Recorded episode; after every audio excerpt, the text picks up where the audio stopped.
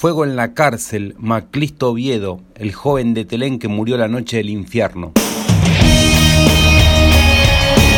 Era uno de los 12 jóvenes que murieron en la tragedia más grande de La Pampa. Tenía 23 años y estaba detenido sin condena por el robo de un televisor. El 27 de julio de 1991, hace 31 años atrás, murieron 12 personas en la unidad 13 de Santa Rosa, hoy cárcel de mujeres. Me asfixio Dios, pienso en mi cara, se está quemando ahora mi cara Dios. Una explosión y los colchones se prenden fuego y nos quemamos vivo. El periodista Juan Pablo Gabaza cubrió el hecho aquel sábado y año a año lo recuerda. Esos, esas 12 personas que murieron asfixiadas iniciaron dentro del pabellón 4 un incendio. La unidad 13 en ese momento era una cárcel de encausados, se decía en la época, quiere decir de procesados. Ah.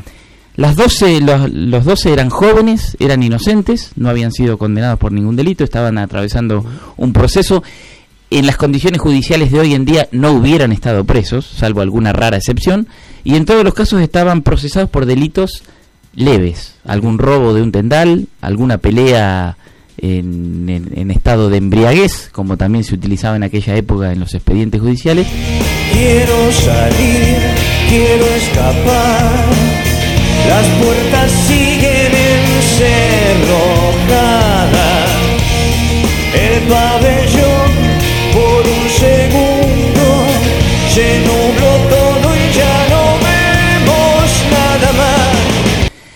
Y pasó que durante una protesta que duró varios días, no atendida ni por las autoridades del Servicio Penitenciario Federal ni por las autoridades de la Justicia Federal, se fue aumentando la tensión en el lugar eh, se generaron, eh, hubo apremios ilegales a troche y moche en los días previos, los detenidos decidieron autoprotegerse eh, con elementos en la puerta de la, del pabellón, colchones, lo que tuvieran a mano, y en un momento se inició un incendio que los guardias dejaron seguir, los, el servicio penitenciario, y murieron asfixiados. En aquella época esto que hoy es ley de que los eh, colchones se hagan con o en las unidades penitenciarias o comisarías tengan materiales ignífugos, claro, que no generen un tóxico mortal, eh, no era ley, no era normativa, no era práctica y se produjo la muerte de estas 12 personas.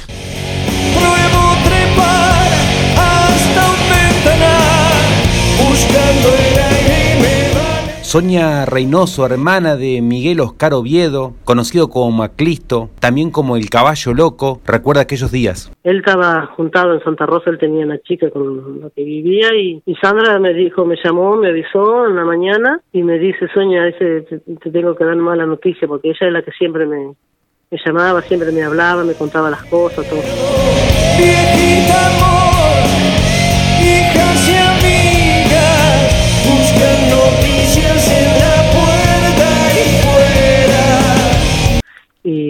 siempre con ella nos mandaba a decir que él estaba bien, que no quería que nos fuéramos a ver ahí, nos fuéramos presos, no quiso que nunca lo fuéramos a visitar, pero Sandra sí iba siempre a verlo, y ella siempre iba a visitarlo y siempre me llamaba por teléfono, me contaba cómo estaba, pero nunca fuimos a visitarlo porque Miguel no quería, y tampoco él quería que dijéramos a la mamá que él estaba preso. La única de acá que sabía que estaba preso era yo. Sí, sí, yo con ella me llamó Sandra, me dijo, Sonia, tengo que dar una mala noticia, vas a ver que se incendió fuego, no sé si viste algo.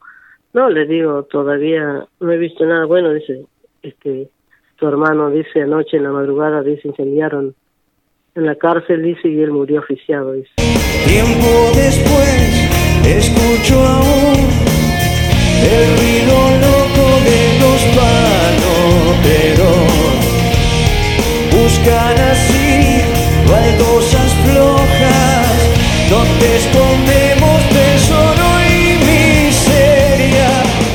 tocaba por buena conducta los dos por uno que daban antes. Sí. Llegó hacía dos años, hacías un año y a los dos años, antes de llegar a los dos años ya te largaban.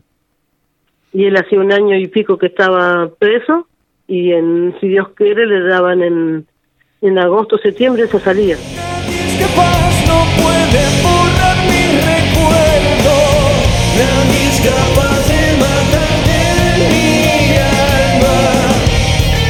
presos murieron por responsabilidad de los guardias. Cuando prendieron fuego, las puertas no se abrieron pese a que el personal del Servicio Penitenciario Federal tenía la posibilidad de hacerlo. La pericia demostró que esas puertas no tenían alta temperatura y además abrían hacia el lado de afuera. La vida de los detenidos no importó, se privilegió la llamada seguridad interna. Si va a pasar algo conmigo, quiero que sea en libertad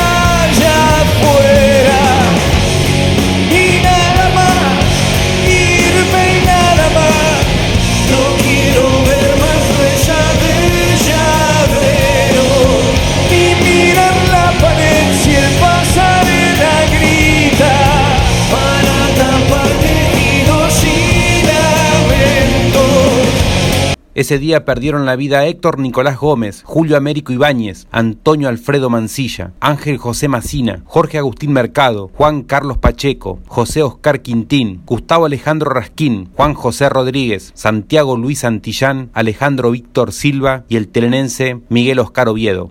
Ya nunca más,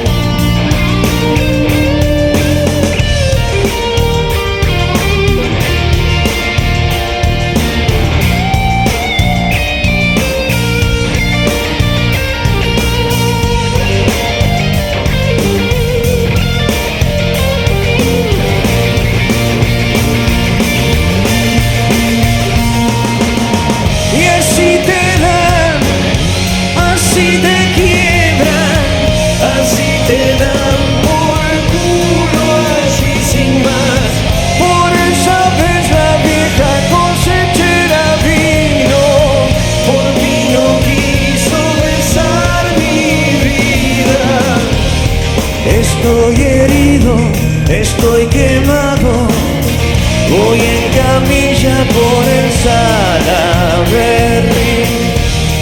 Voy a tratar de hacer conducta aquí para rajar ante